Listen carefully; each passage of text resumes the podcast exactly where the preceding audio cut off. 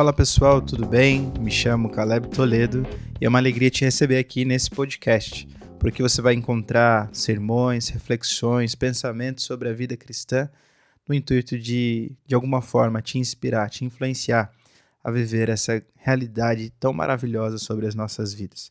Eu quero começar a minha fala hoje dizendo para você: não viva por necessidades, viva por propósito. Ultimamente eu tenho feito as minhas devocionais é, em cima do livro de Atos, um livro um tanto quanto desafiador, porque revela uma ação muito intensa do Espírito Santo sobre a vida dos apóstolos, dos primeiros cristãos, ou como o texto mesmo nos diz, daqueles que estavam no caminho. E é impressionante ver a ousadia, ver a coragem dessas pessoas, independente diante de quem elas estavam, permaneciam convictas em relação à sua fé em Cristo Jesus. Por diversas vezes a gente vê os, os apóstolos diante das autoridades locais permanecendo firmes com o seu discurso de nós estamos aqui pregando a fé em Cristo Jesus, aquele que vocês condenaram à morte, aquele que vocês crucificaram, mas não parou por aí, ele ressuscitou e trouxe consigo vida.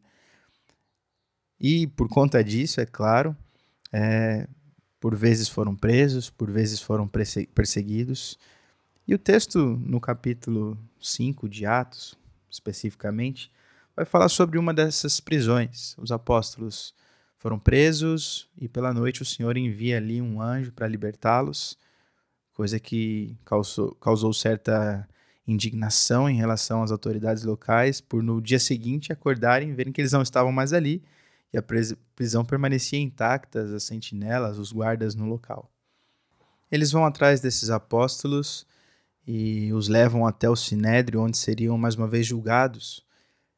E ali são livres por ação de Deus, é claro, da morte, mas sofrem de certa forma a punição, foram açoitados.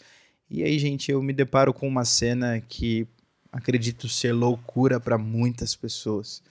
O texto nos diz que aqueles apóstolos, aqueles discípulos do Senhor, se sentiram felizes e alegres por terem sido considerados dignos de sofrer perseguição, enfim, os açoites pela causa de Cristo.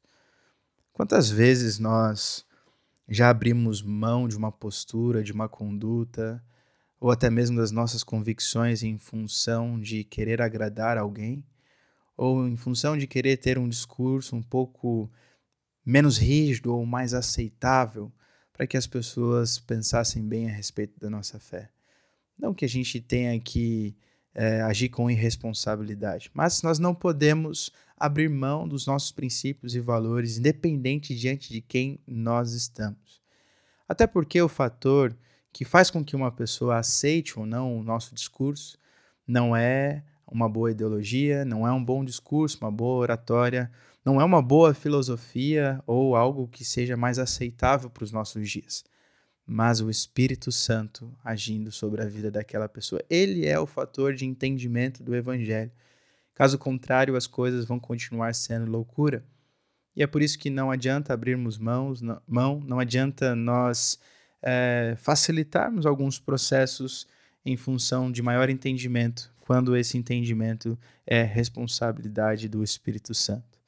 Nós precisamos nos manter firmes aquilo que cremos, sem abrir mão desses preceitos, sem abrir mão desses valores que conduziram a igreja que nascia ali no livro de Atos, conduziu a igreja em todo o Novo Testamento e conduziu a igreja até aqui.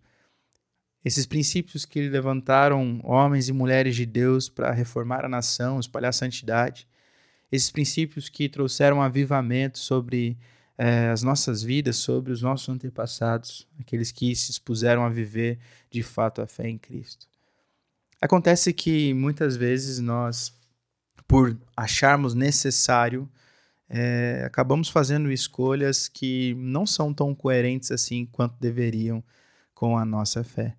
Nós escolhemos suprir as nossas necessidades, sejam elas de permanecer na zona de conforto, ou de agradar alguém, ou de fazer algo é, que se torne um pouco mais compreensível ou aceitável para o outro, desconfiando, em cer de certa forma, da ação do Espírito na vida dessas pessoas.